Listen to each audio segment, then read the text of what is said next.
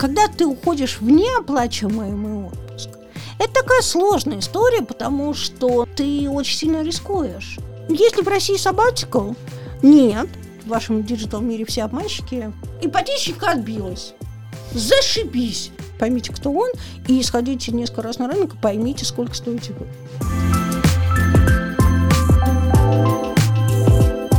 Всем привет, друзья! Это подкаст «Мама, я в рекламе». И с вами Татьяна Протонина и Аня Ярш, которая пошла за кофе.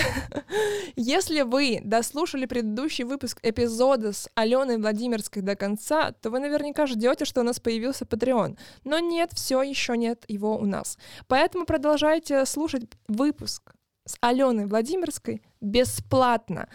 Прямо сейчас вы сможете узнать советы от лучшего хантера Рунета, как продать себя на интервью, как сменить сферу деятельности, если вы работали в недвижке, но хотите в фарму, как получить самую большую зарплату и как уволиться так, чтобы не поругаться сразу со всеми. Приятного прослушивания! Продолжая тему трендов, вот мы уже немножко проговорили про сабатикл, угу. хочется еще поговорить про бернаут, да, то угу. есть это тоже некая близкая сущность к сабатиклу. Угу. Есть вообще такое в России, такие угу. страшные звери? Угу. Нет? А Сбербанк?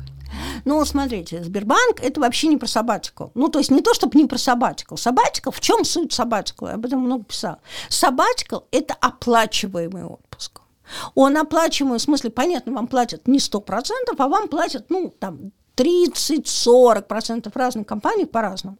Вот. И ты уходишь для того, чтобы просто, ну, из серии выдохнуть и прочее, прочее, прочее всякие вещи. А когда ты уходишь в неоплачиваемый отпуск, это такая сложная история, потому что, ну, ты очень сильно рискуешь.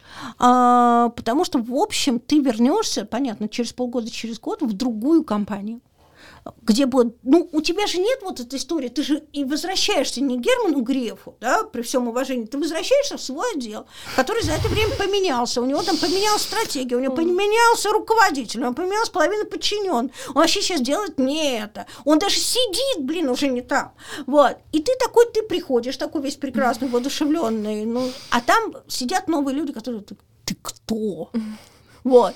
И дальше, ну окей, садись. И ты такой, ты, что называется, не помнишь своего пароля от компьютера. Эти люди тебя не знают. Ну, то есть, фактически, это очень такая сложная штука. Она для чего нужна? Ну, на самом деле, а, смотрите, для чего вообще придуман сабатикл?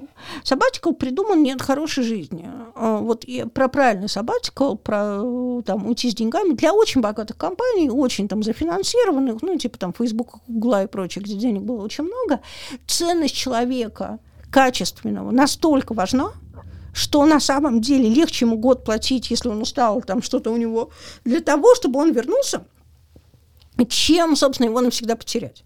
А, но при этом это иллюзия, что собачку получить легко sabbatical в этом смысле получить довольно сложно, потому что, и это работает не так, как в Сбере, ты должен получить согласие своего непосредственного руководителя, это невозможно. Но вот вы представьте, вот вы руководитель, к вам приходит сотрудник, такой, знаешь, я пошел на год э, в отпуск оплачиваемый, нормальный такой фото у меня там, собственно, просил, человека код нет, пустое место, на год я человека, ну, сами понимаете, на временное место, ну, такое искать, вот, чё, как, ну, нет, конечно, куда-то пошел сидеть работать, да, ну, ну, чё что, вот, там другая процедура его получения, там через HR бизнес-партнеров, через там внешний комитет и через какие-то вещи, и, конечно, дают его не всем, конечно, это история про тех людей, которых очень ценит компания, именно потому что люди чертовски дорогие. И более того, э, LinkedIn где-то год назад делал большое исследование про то, что собачка оказался вообще очень а, неэффективным, потому что люди уходят, возвращаются, и большая часть людей потом все равно уходит, уходит. через 3-4 месяца. Пример Сабатикала приводит почему-то а, би, а, этого, господи,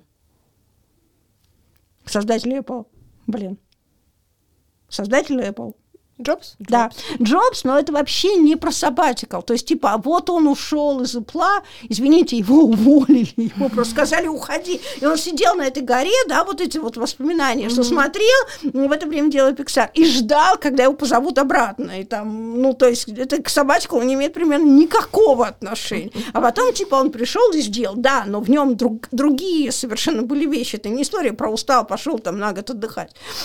Вот. Поэтому если в России sabbatical, нет. А будет? А, нет, не будет.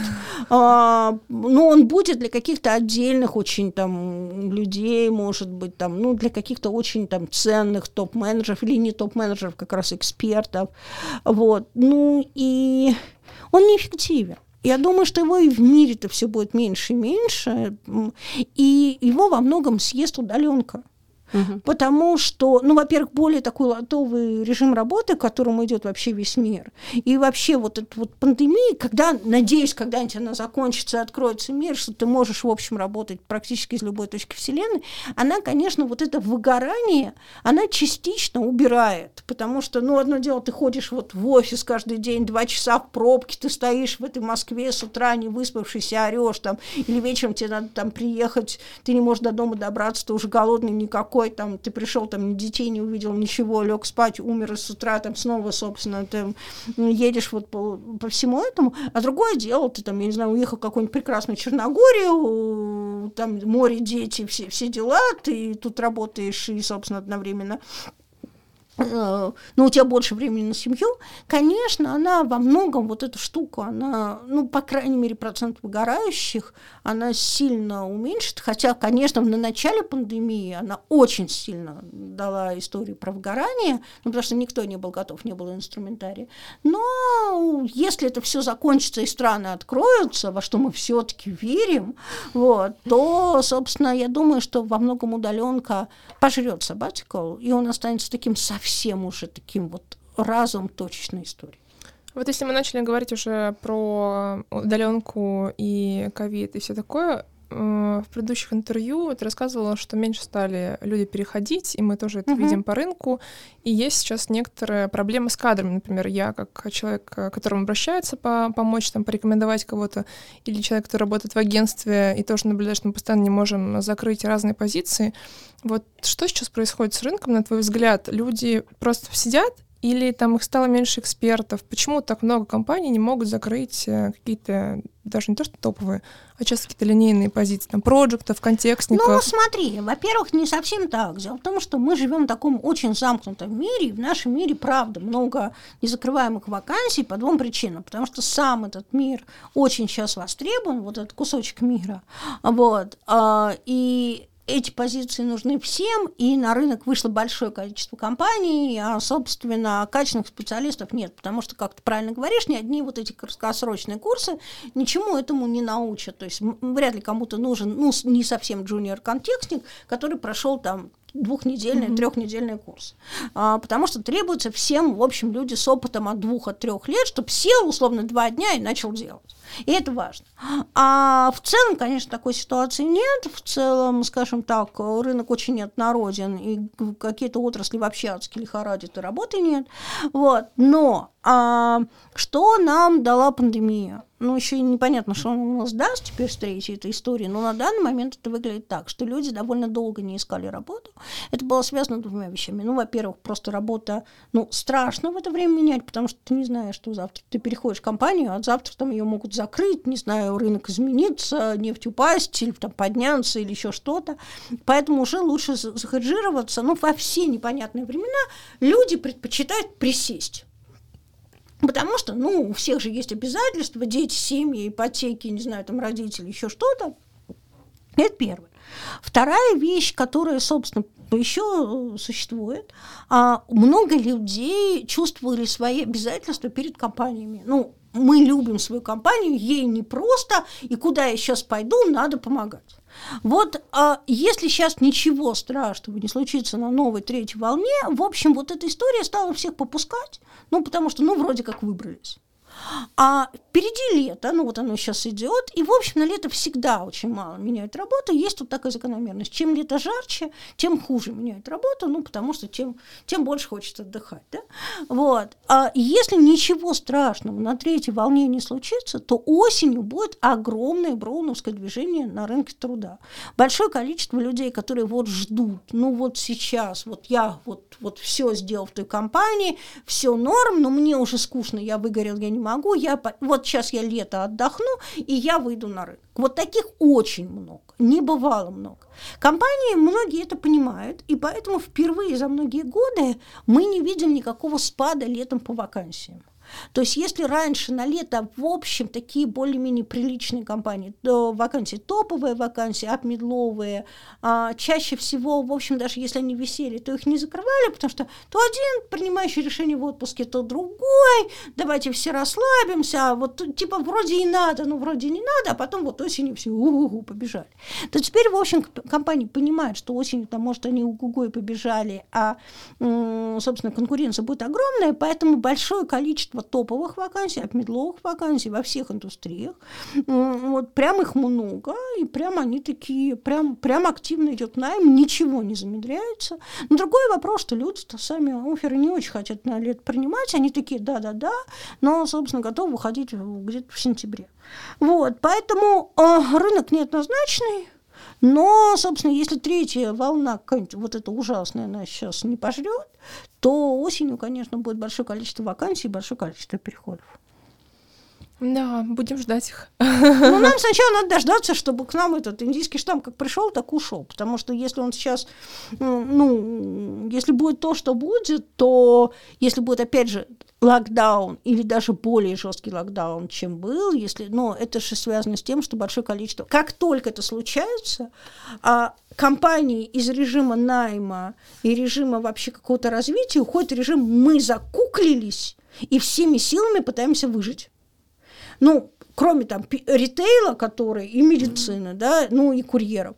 Все остальное живет в режиме так, нам надо выжить, нам надо выжить. Даже если с деньгами все у них хорошо, все равно так, нам надо выжить, мы сейчас подождем, что будет завтра, потому что все аккумулируют, непонятно, что будет завтра. Это ну, нормальная история стихийного бедствия. Поэтому если третья волна будет тяжелой, а все чаще и чаще об этом говорят, то непонятно, что будет. Но многие люди воспринимают кризис как источник роста. Да. Где может быть этот рост вот, в пандемию?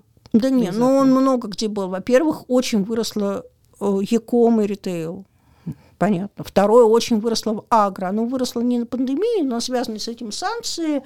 Ну, то есть вот санкции, которые еще периметр еще более жесткий сделал пандемия. Да, кризис. да, ну, собственно, вот агро очень выросло. Ну, понятно, традиционно растет IT. Растет все, что связано как раз с кризисными. Банкротство, а, вот, вот эти юридические практики, там, M&A, слияние компаний, вот это все растет. А, растет все, что связано с ГОСами. Гос, государство становится, уже стала одним из самых крупных работодателей. Вот. Ну, понятно, медицина и РНД вокруг нее. Поэтому довольно много отраслей в пандемии очень сильно отросло. Агро отросло стремительно. На, на льготной ипотеке, на рейтинге президента а, очень отрастает недвига, а, именно жилая. Поэтому вполне себе есть что росло и растет. Хорошо, а если перейти именно к рекламному диджитальному рынку, вот с какими вакансиями ты чаще всего работаешь, или с какими вакансиями к вам в компанию чаще обращаются, кто эти люди и как это вообще? Что это за люди, как они отличаются еще? Сразу задам второй вопрос. Ну, нет, От что других это за компании, я сказать не могу, если ты про вакансии. Нет, именно по в целом, это больше маркдиры или это больше там яком директоры или кто-то еще? Ну, смотри, мы закрываем всю топовую линейку, это, собственно, операционные директоры, директора, директора по маркетингу, а, директора, ну, ЯКом, а, цифровая трансформация, очень много руководителей разработки, очень много CTO, там какие-то руководители больших продуктов, а, большие проекты даже, но, собственно, от этого довольно много HR и директоров по операционному управлению, то есть вся диджиталка, вот весь, весь управляющий состав диджиталки, как и смысловой, так и операционный, это все мы довольно много закрываем. А если в хантинге диджитальном какие-то особенности, если сравнить ее с промышленностью или там с другими сферами? У нас все быстрее. У нас быстрее, потому что вот как только мы заходим, мы заходим, ну, то есть я не работаю с не диджиталкой, но, собственно, сейчас я говорю, все основные компании, ну, поскольку у них много IT диджиталки, я работаю digi- digital и IT, вот, а, то очень много приходит и недвиги, и такого классического ритейла, и очень много стало агро приходить, промышленности производства, все процессы много медленнее. Это первая история. Вторая, а, им сложнее, потому что у них нет компетенции, они не могут отличить плохого кандидата от хорошего. То, что я говорил, первый раз все обычно там до нас мы приходим, а там разгребаем каких-нибудь взят бывший, там, я не знаю, топ мейла, топ Яндекса, топ еще чего-нибудь вот такого. И после него там вот такая дыра в бюджете и примерно развалины ничего. Вот. И, собственно, и поэтому они второй раз очень осторожно подходят, потому что они на этом обожглись. Вот. И, собственно, дальше делятся на тех, кто из этого извлек урок, и дальше это прям очень круто идет, потому что они понимают. Либо те, кто урок не извлекли, из серии, ну, они приходят из серии, вы, конечно, нам всех покажите, но все у вас тут в вашем digital мире все обманщики, все вот это вот, вот пропилить бюджет, и ничего хорошего не будет. Ну, и через какое-то время уходит. А насколько является проблемой то, что люди диджитального круга хотят больше денег, чем они стоят? И вообще, насколько это ну, конечно, имеет нет. место. Нет, конечно, это имеет место, потому что это один из самых перегретых сейчас рынков. Потому что, опять же, нужно всем, и в каком степени это является проблемой, но в той степени, что пока у нас есть Сбер, который сейчас их покупает за серии, а, ты получаешь только, на тебе в полтора, в два раза больше, только приходи к нам. Ну, то есть это вот единственная стратегия найма Сбера, никакой другой. Может, она у них есть и сформулирована, но в жизни работает у них только она. Вот, то, собственно, ну, конечно, это проблема для всех остальных компаний, потому что все остальные, включая очень крупные компании, там, не знаю, Mail, Яндекс, сидят такие, господи, что это? Ну, потому что, ну, ну это же невозможно, потому что, ну, никакая экономика, юнит-экономика компании это не выдерживает. И второе, ну, это же огромная западня для самого Сбера, потому что если ты купил за такие деньги, ты купил за деньги.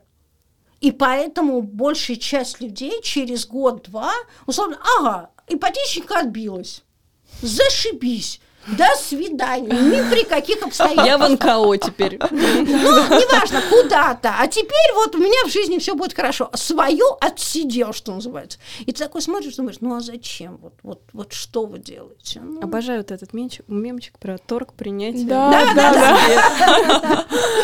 Рано или поздно все люди оказываются в Сбере. Ну, кстати... Нет, мы делаем все, чтобы так не оказалось.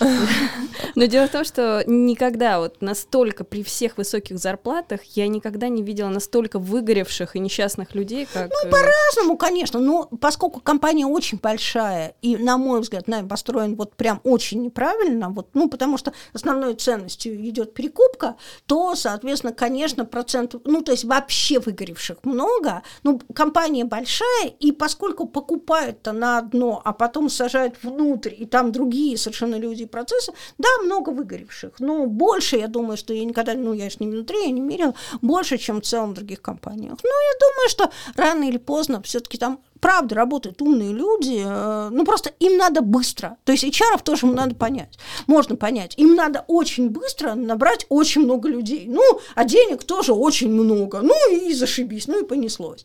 Вот, рано или поздно те HR, которые придут туда надолго, а эти HR или следующие, я не знаю, они задумаются о том, что, ребята, вот эта машинка так не живет, то есть она на самом деле, ну, она просто переломалывает, а другой стороны у нас нет. Она, конечно, большая, но не так у нас и много топов и крутых специалистов, и люди-то разносят. Поэтому, ну, это, конечно, должен быть какой-то HR с огромным мужеством, который вот это возьмет на себя вот этот риск, я сейчас остановлю этот рубильник и перестану очень быстро поставлять кандидатов.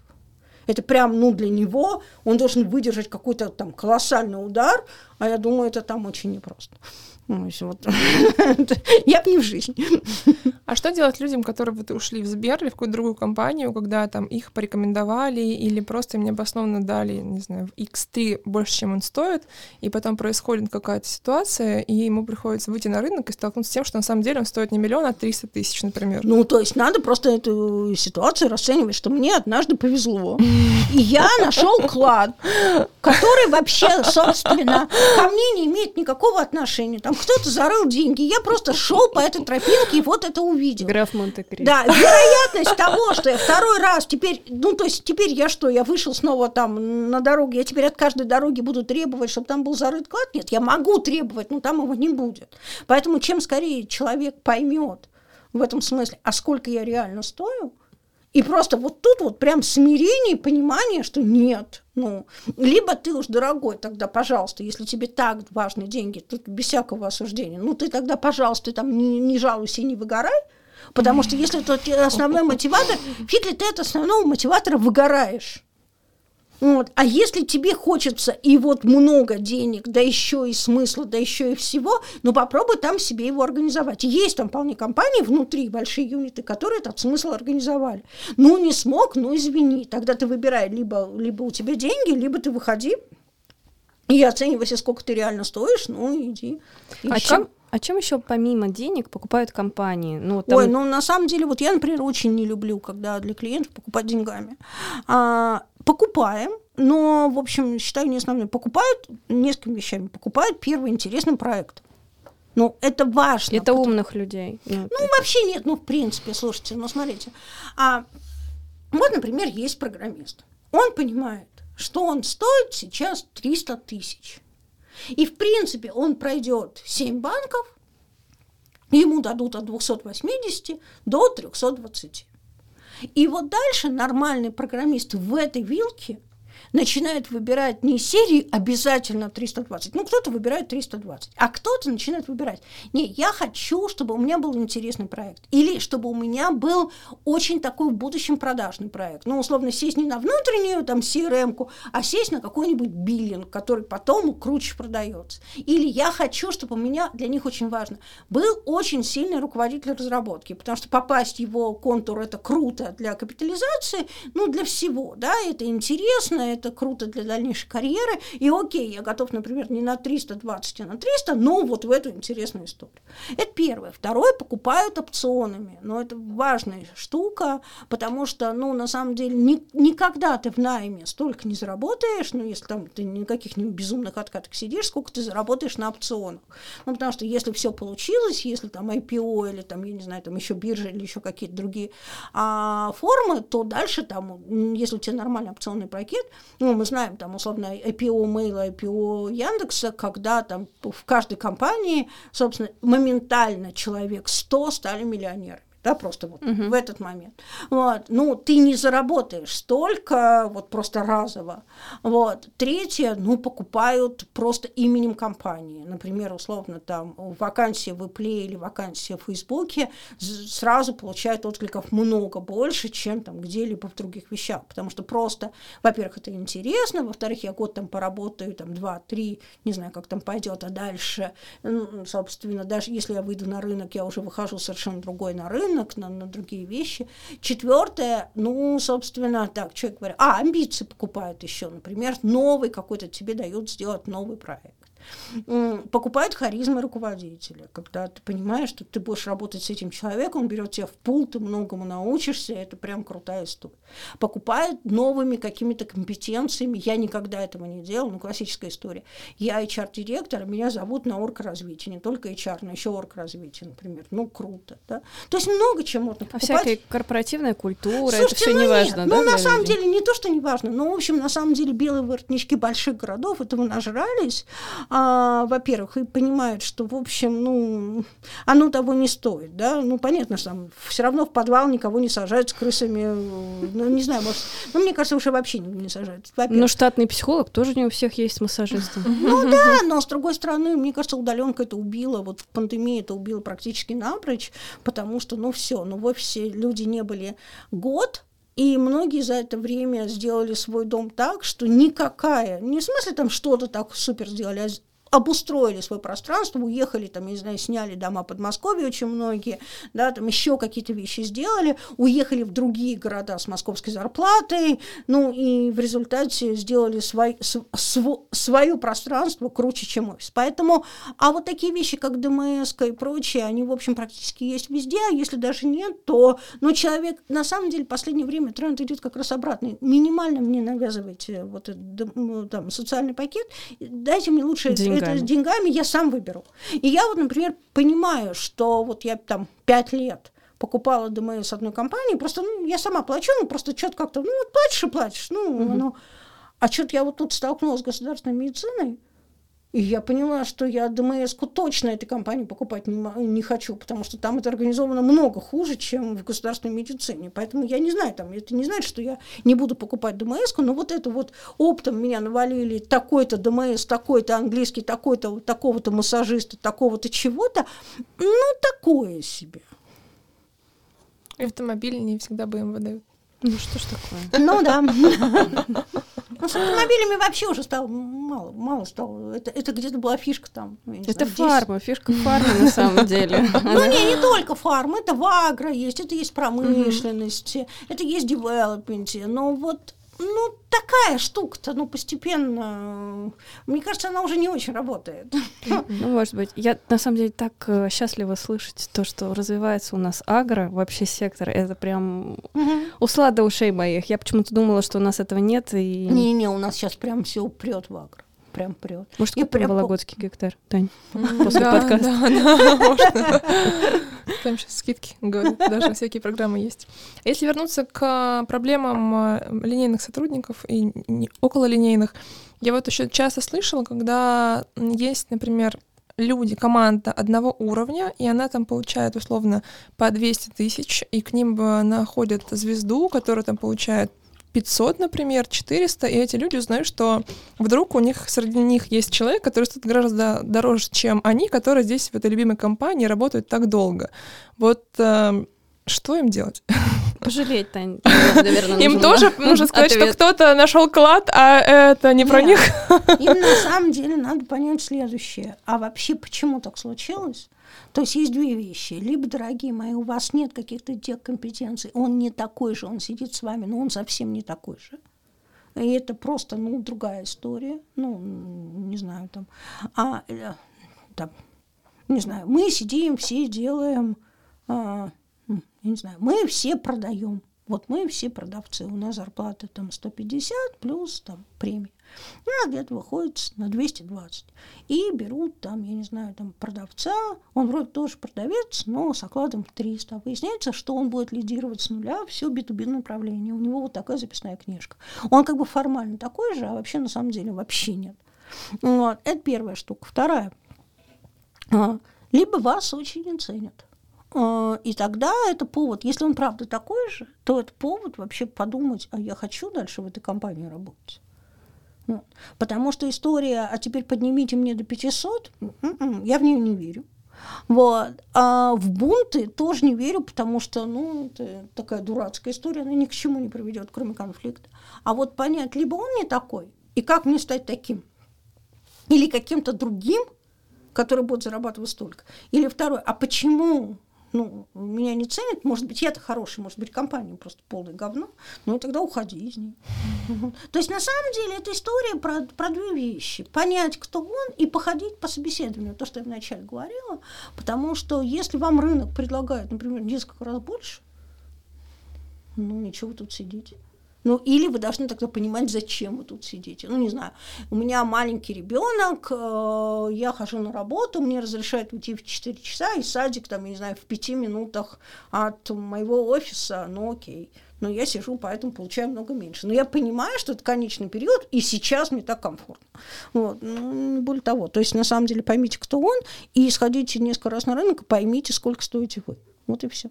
И дальше там либо догоняйте себя до этой цены, поймите, за счет чего, не можете сами понять, приходите к карьерному консультанту, не там ко мне, не ко мне, не суть.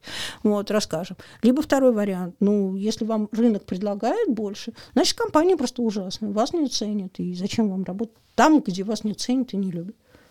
Прекрасная запятая. А у меня, возвращаясь немножечко вообще назад к истории с получением образования, э, мне было интересно понять, вот э, людям, которые сейчас находятся, я имею в виду молодых людей, которые сейчас как раз примерно сдают там вступительный экзамен, или Мгм. как там у них сейчас это происходит.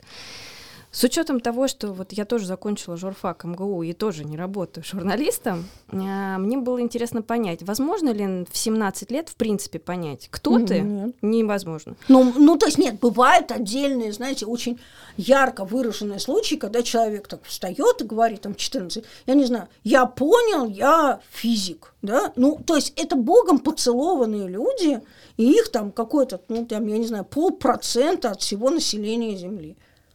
А есть карьерные консультанты именно для молодых людей, которые только-только вот вообще вот они закончили школу да, не понимают, куда им. Да, у нас есть такая большая практика, ну, она вообще прямо она такая, то, знаете, что она большая, то небольшая. А, значит, дам несколько советов. Первое.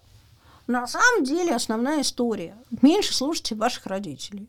У нас есть проклятие родителей. Я сама его прошла, когда у меня дочка поступала в ВУЗ. И вот что я скажу. Мы все а, живем в другом мире. Ну, я, наверное, чуть-чуть приближеннее к реальности, но, в принципе, ваши родители хотят вам добра, и от этого делают довольно часто нехорошие вещи, потому что мы живем в том мире, где были деньги, стабильность и счастье приносили другие профессии. И поэтому для нас, вот, не знаю, экономист, маркетолог, а, условно, там, не знаю, еще кто-нибудь, это норм, а условно там, я не знаю, там продвижение в соцсетях, блогер там, еще что-нибудь, это вообще не профессия, ну, классическая история. Домой он, Аболтус, ничего не делает, только в игры играет. Я говорю, стопы. И я начинаю с ним разговаривать, и выясняется, что да, действительно игры, и дальше начинаю показывать целый мир. А смотри, вот тебе что в играх интереснее? Тебе интереснее сама механика, тебе интереснее, э, вот, собственно, интерьер, тебе интереснее а, комьюнити, который вокруг. И выясняется, что там куча профессий. Потом я маме говорю, вот вы куда его хотели? Я его хотела в инженера. Я говорю, вы знаете, инженер вот сейчас в Москве в среднем зарабатывает 120 тысяч рублей. Программист в играх, гейм, да, условно, геймдизайнер зарабатывает 200 270. Мама такая смотрит, говорит,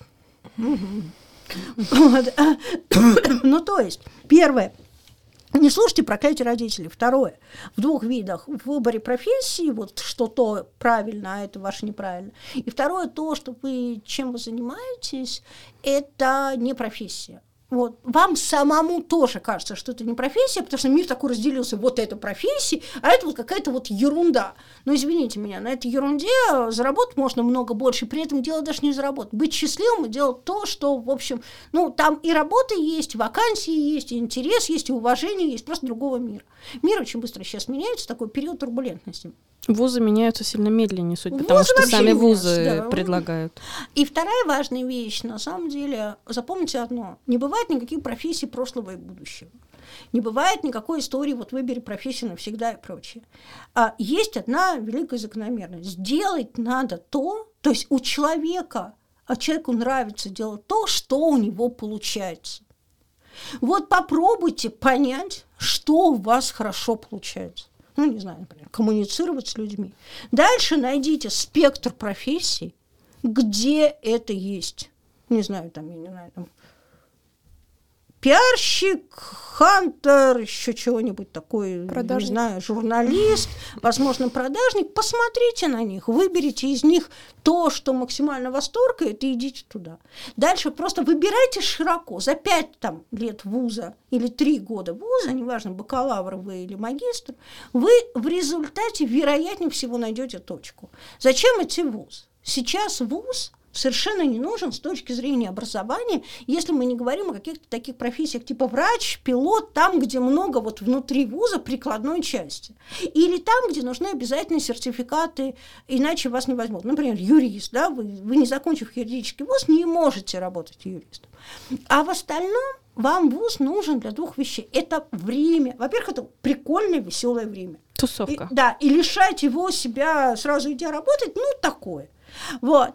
А, и второе – это время вам повзрослеть и доопределиться. То есть вас не будут гнать в этом смысле, что у вас еще появляется пять лет. И третье – это нетворк. Идите в хороший вуз, а, желательно еще с международными стажировками. Там довольно много сейчас бесплатного обмена, ну вот до пандемии было, между разными университетами мира. И вообще можно уехать там на год, на два, на семестр, учиться в другие страны. Но и даже вот даже без этого. На самом деле вот это те связи, которые потом во многом делают карьеру на всю жизнь. А люди зовут друг друга на работу, люди, собственно, вместе делают бизнес. Это как раз вот те годы, где это есть. Поэтому, на самом деле, нет такой истории, что учитесь там, я не знаю, обязательно до конца магистратуры и прочее. Учитесь столько, сколько вам прикольно. Вот вы за это время найдете вот эту точку, и дальше вы в нее уплывете в работу, уж там, не знаю, закончите, не закончите, но, собственно, дальше уже все будет хорошо. Но искать надо по другому принципу. Что у вас лучше, что вам нравится делать. Вот там ваша точка роста. А есть крупные компании, которые, в общем, которые не, смотр, не то, что не смотрят на диплом, а которые э, видят, что диплома нет и готовы тебя принять. Да, конечно, в IT все компании сейчас. То ну, есть им все равно. Ну, то есть, не, ну вас спросят, но если вы скажете, что у вас нет диплома, он скажет, ну окей. Ну, то есть это совсем... Нет, ну войти точно, войти в digital стопроцентно. А сейчас стало свободнее еще в многих отраслях, но ну, так, ну, постепенно это входит. Ну, конечно, останутся отрасли, где это будет врач без диплома, это ужас. Юрист без диплома, ну, вряд ли, да. Пилот без диплома, ну, такое себе. Ну, вот, кстати, опять же, вот в фарме смотрят на диплом, да. даже если ты диджитальщик, я не знаю, даже если ты уборщица, обязательно посмотрят на твой диплом Все и на его цвет. Да-да-да. Ну, на цвет давно вообще уже, вот, мне кажется, вот вообще перестали смотреть, только фарма, мне кажется, осталась. А, ну, меньше стали вообще значительно смотреть в мире на диплом. Ну, шикарно, все, переходим. А, можно переходить к личному. У нас осталось 20 э, минут, и у нас много вопросов. А, первый вопрос на стыке личного и рабочего такое комьюнити в Фейсбуке большое, э, что она дает и что забирает? А, ну, вообще оно мне дало меня потому что я стала писать о вакансиях, о работе, и на этом стало, в общем, очень известно. То есть, если бы не было тогда на росте Фейсбука, э, того Фейсбука, то, наверное, меня бы в этом виде не было. Меня знали в индустрии, но это было бы очень узкое знание. То есть, от этого не было бы антирабства, от этого не было бы вакансий, от этого бы не было много всего того, что мне очень нравится. Ну, что он забирает? Ну, наверное, долгое время, поскольку много очень было хейта, и сейчас много хейта, но пока я не научилась с ним работать, наверное, ну, он меня обижал. Да, я помню, рыдала, там всякие эти вещи были. А сейчас он мало чего забирает, потому что мы научились друг другом жить, да, за эти годы счастливой семейной жизни. Но как шутил мой муж, в нашей э, семейной жизни компьютер по утрам появляется раньше, чем чайник. Вот, это правда. Ну, мне скорее, если сказать, мне он очень много чего дал. Он мне дал мое имя, он мне дал мои бизнесы, он мне дал кучу друзей. Потому что, как вы понимаете, после 40 вообще находить новых друзей очень сложно. А мне он дал прям много. Он мне дал много интересных просто знакомых, он мне дал кучу чтения, кучу всего. То есть, ну, не просто. Uh-huh. А что сейчас с хитрым? И вы как будто бы специально их провоцируете, потому что берете такие прям остренькие темы, как последняя история с вакцинацией. Слушайте, я ничего не провоцирую, потому что э, я еще раз рассказываю, для меня Facebook это мой дневник. А, и, наверное, ровно поэтому я там так популярна, потому что вот я не пишу из серии, знаете, я я вообще пишу о рекрутинге, о работе и прочем. Но у меня есть моя жизнь. Ну, вот, например, мне правда было...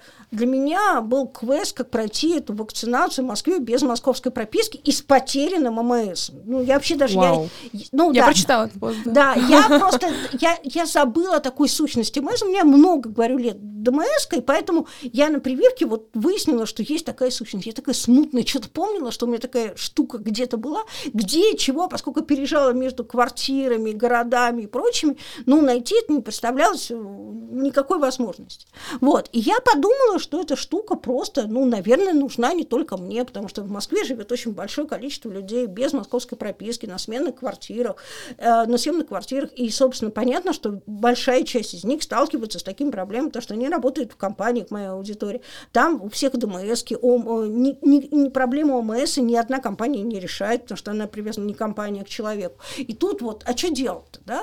Вот. А проблема вакцинации, ну, она сейчас важна, потому что, ну, вот я успел чуть-чуть до, а, ну, было уже понятно, что сейчас будут делать вот эту сегрегацию по вакцинированным, mm-hmm. не вакцинированным. Вот. Ну, и штамм индийский страшно. Поэтому я не то, чтобы провоцирую. Я пишу о своем мире. Вот, ну, вот у меня есть кошка. Вот. А я помню, что там, когда у меня Моти появилась, я тоже писала. Меня вызывает реакцию многие посты, которые, ну, мне вот странно. Например, я писала, как у меня на пандемии как раз появилась Моти, а с Моти была какая проблема? А, я тогда вела в Фейсбуке такую штуку, я помогала малым бизнесам выжить.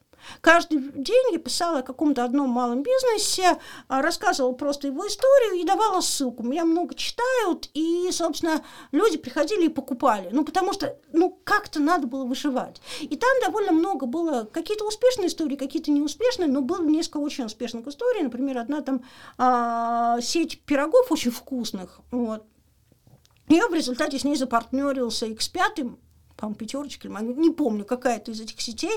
И, в общем, они просто поднялись на этой пандемии, потому что, ну, точка сбыта-то оказалась огромной. Поставили это во все эти пятерочки, ну, представляете, это же вот. Они просто прочитала пятерку, прочитала мой пост, написали им. Ну, там были какие-то там девочки, там какие-то украшения делали, и, собственно, у них там этих украшений скупили там на полгода вперед. Ну, то есть какая-то такая приятная история. И мне позвонил один из э, питомников на тему того, что у нас кончаются деньги, напишите про нас, а, нам нечем кормить животных. А мы, дело в том, что у меня помощница, она проверяла все эти заявки на тему того, что, а, ну, чтобы не обмануть людей. То есть мы на свои деньги заказывали эти товары, смотрели, что это правда, что нормально, что не стыдно. И вот, значит, стали звонить вот питомник, и там прямо вместо того, чтобы отдавать животных, э, стали прямо Катя раскручивать на деньги. Нет, у нас сегодня кошек нет, ну вот, пожалуйста, переведите нам, завтра кошечки появятся. Ну, такая вот эта байда, uh-huh, вот помню. Uh-huh. И я понимала, что, в общем, это ужасная история. И э, Катя, когда им позвонила, они такие говорят, ну, есть одна только кошка, но, типа, э, мы ее будем убивать, ее никто не возьмет. И оказалось, в чем суть, что мой маленький котенок, она, а, ну такой подростковый котенок, ей неудачно сделали стерилизацию и занесли что-то, то есть она наполовину была лысая. И не просто лысая, у нее гноилась эта рана, и, собственно, у нее вот вся кожа, она была, знаете, как у рыбьей чешуе. И мне ее привезли, я говорю, везите. Я понимала, что все, но ей не выжить. Ну, то есть э, ее сейчас либо убьют, либо просто выкинут, она умрет сама. И ее привезли, ее прям выкинули вот так с порога. И она двое суток мне, ну, понятно, испугалась. Сначала сидела там где-то там на кухне под, под какими-то столами, а потом вышла, и это был ужас. У нее были видны все ребра, и она трое суток, вот миска с едой, она вцепилась в эту миску, она спала на ней, она лежала, она не отходила ничего. И ты проходил мимо, она рычала. То есть она просто, ну, она была голодная до той стадии, и, в общем, я писала просто пост про Мотю. Господи ты, боже мой, у меня Facebook сошел с ума. У меня, с одной стороны, приюты орали, что они подадут на меня в суд, что все не так какие-то адово количество людей оказалось пострадали от приютов, орали вот про это. Ну, то есть, вот, вот, то есть я пишу про свою жизнь, но, видимо, потому что она вот такая же, как у большинства людей, это вызывает периодически очень сильный резонанс. Я ничего тут, ну, что мне было в эту несчастную мочь придумывать, которую я потом полгода выхаживала, ну, не полгода, там, сколько-то месяцев выхаживала. Вот, ну, такая какая-то. А сейчас есть эта стена от хейта? То есть уже не, не так это остро переживается? Это очень остро переживалось первый год сначала, а потом э, я сделала одну большую ошибку. Я написала пост о своей дочке.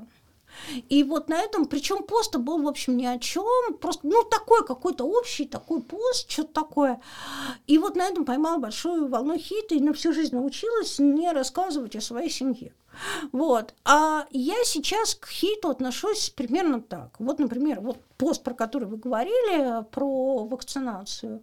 Один из комментов – ну и чего тут такого было городить? Всем же известно, что можно прийти в любую московскую поликлинику, вам сразу дадут ОМС и сделают прививку. На это можно было, ну и вот таким вот тоном прям видно. На это вот там, наверное, бы, ну, два года назад я бы там, ну, там, не знаю, вряд ли бы разревелась, но недоуменно там, ну, типа, блин, ну, людям пишешь вот просто инструкцию, как бы там помогаешь, ну, что вот такое. Сейчас я просто, как прекрасно, что вы умнее меня.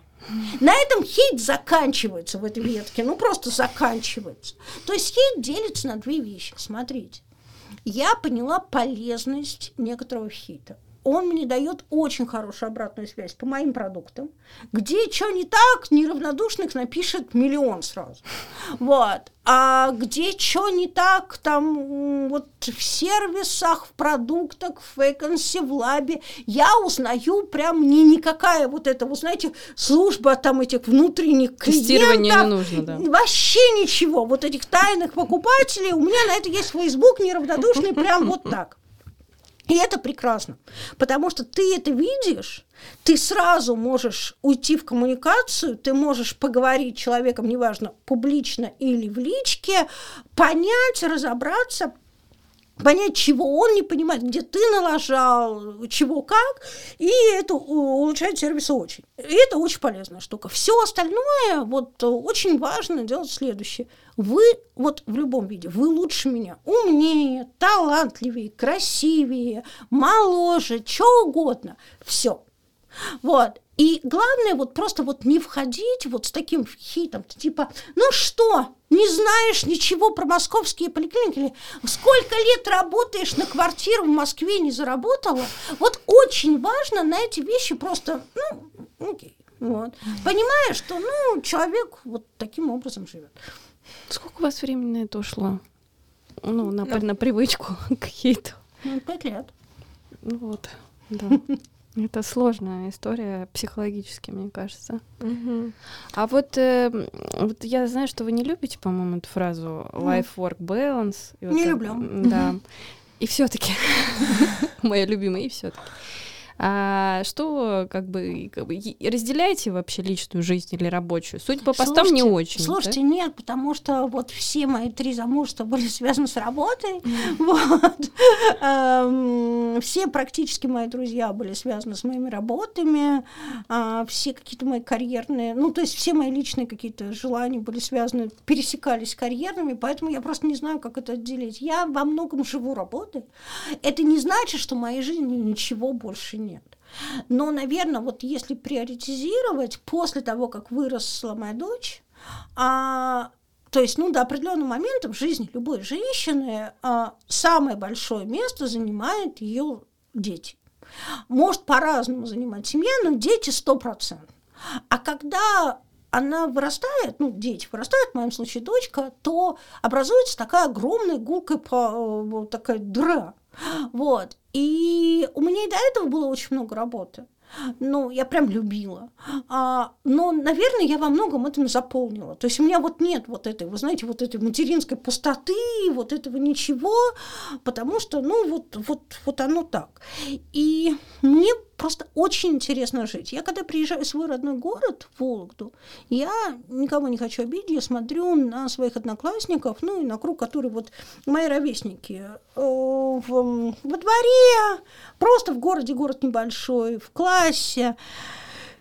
Я понимаю, что, конечно, моя жизнь, хвала богам, много интереснее, чем у большинства из них. Никого не обижаю, каждый выбрал свое, что э, ну, то есть большинство моих одноклассниц думает в категории вот сейчас появятся внуки или уже появились внуки. А я думаю, так, мне надо еще арту поучиться, уехать на несколько лет, э, соответственно, в Нью-Йорке пожить, вакансии надо сделать крутым проектом и продать, а потом что я буду делать? Ага. А потом бы я хотела еще проект с рекрутингом в Азии, где-нибудь в Сингапуре. То есть это просто по-иному. Поэтому ну, меня это драйвит, и если у меня убрать вот этот ворк, у меня как раз никакого баланса не будет, у меня вообще ничего не будет. То есть я сяду такая, а что делать-то? Ну, то есть мне будет дико скучно жить. А дочка не, не говорит о том, что не хватало мамы в какой-то... Конечно, говорит, прям, прям обвиняла, прям очень... Мы в подростковом возрасте очень ругались, и правда не хватало. Я такая, мам, кукушка, ничего в этом хорошего нет. А, но прошло какое-то время, не то чтобы а, я права в своем решении. Нет, не права. Но моя мама прям отличная бабушка, отличная мама и лучше, чем я. Вот. И именно то, что во многом вывезла она, это прям великая заслуга. Но я за это время вывезла другого. Во-первых, моя дочка мной гордится, это правда.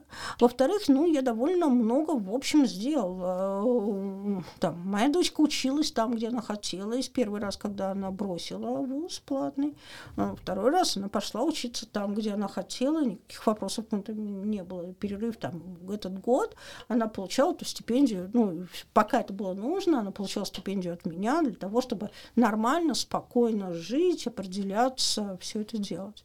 Моей дочке, соответственно, куплена квартира, ей была там на 20 лет.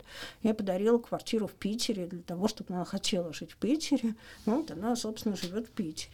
Но моя дочка знает, что если что-то нужно, это вопрос не только денег, я есть всегда, ко мне можно приехать, ко мне со мной можно поговорить. Правда, честно скажу, да, мы ржем, но чаще всего это бывает. Мам, привет, как твои дела?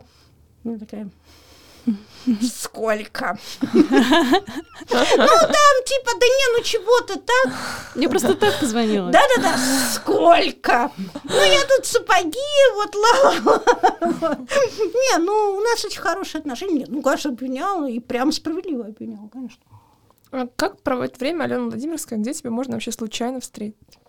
Во-первых, меня можно встретить в огромном количестве ресторанов. Это связано не с тем, что я люблю пожрать, я люблю пожрать, но, э, соответственно, это связано с тем, что в основном собеседование а, это история про то, что когда ты собеседуешь в топах, ты их собеседуешь не в офисе, ты их собеседуешь в ресторанах где-то там на пересечении либо рано утром, либо поздно вечером.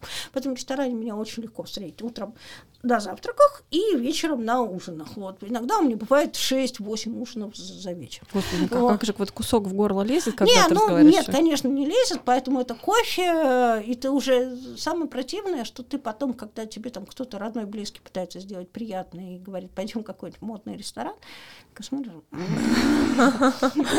Я очень люблю кино. А, а, и как минимум раз в неделю я бываю в кино. И вот одна из самых для меня такой тошнотных вещей в пандемии это было отсутствие именно кино в кинотеатрах. Я люблю именно кинотеатры, я люблю вот эту вот всю эстетику, и хорошо знаю, я очень люблю кино на улице. Уличные кинотеатры летние тоже обожаю. А, меня довольно легко встретить. Ну, во-первых, меня спокойно можно встретить на Белой площади, потому что я работаю на Белой площади и живу очень недалеко от Белой площади. Я живу напротив депо как раз. Вот. А, соответственно, я очень люблю гулять. Поэтому меня спокойно можно встретить в парках, ну, прям много гуляющих в парках. Я очень люблю музеи, и обычно я бываю на всех выставках, но я бываю не на открытиях, хотя, в общем, зовут, а, ну, потому что толпы и вот этот фуршет. Я люблю, когда выставка уже немножко стихает, вот, а ну, я очень люблю музыку, и до, соответственно, до пандемии меня можно было встретить на оперных премьерах и на больших оперных фестивалях, куда я прям выезжала. Выезжала там в Аренду Верона, в Зальцбург и прочие вещи. Вот. А прям, прям покупала абонементами, прям очень любила. Ну, вот где меня нельзя из таких вещей встретить, я не люблю театр, меня не встретишь в театре. Вот, ну, то есть меня регулярно встречают в Корде, а, и я помню, что когда у меня была передача на дожде, я еду на, на передачу, После этого я перестала туда ездить на метро. А я люблю метро, потому что пробки. Вот. И ты едешь в метро, очень удобно. Ты за это время еще в телефоне работой занимаешься, и без пробок ты гарантированно приедешь. Вот. И я помню, я еду, и такой рядом подходит девушка. Здрасте, Алена, вот вам резюме. Ничего себе, у нас с собой всегда резюме. Я думаю, ну черт возьми. Ну что ж такая слава-то своеобразная. Вот.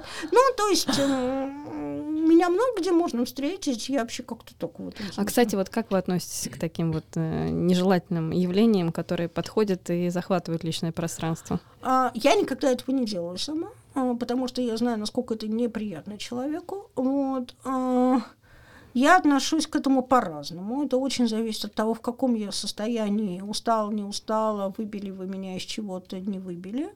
То есть, если у меня есть время, я поговорю. А есть, но если вы меня выбили, я могу и наорать. Вот, и прям что-нибудь такое хамское сказать.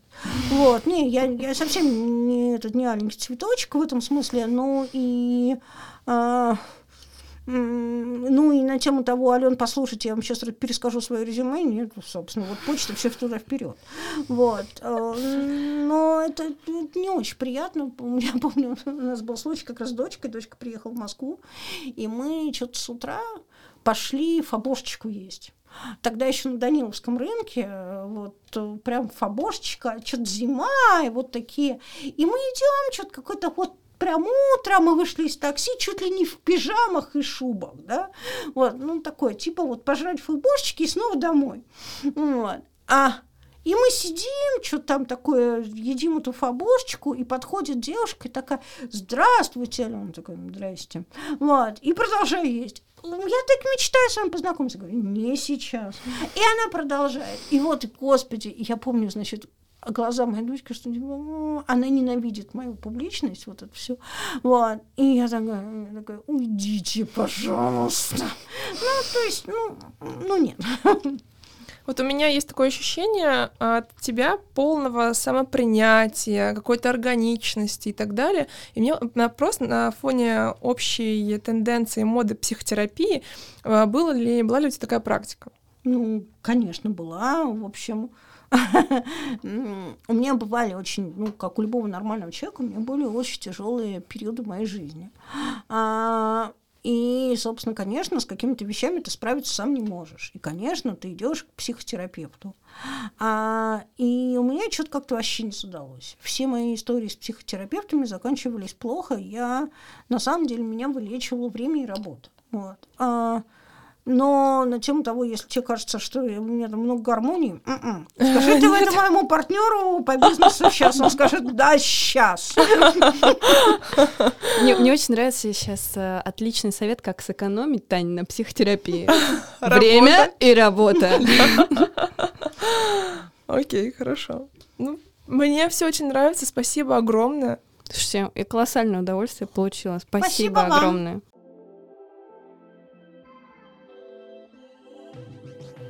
Спасибо, что дослушали до конца. Подписывайтесь на наш подкаст в iTunes, ставьте сердечко в Яндекс Музыке, пишите нам комментарии, подписывайтесь на наш канал, ссылка будет э, в описании к выпуску и в группу на Фейсбуке, она тоже будет, э, и мы там делимся фотоконтентом, вакансиями и no-name резюме.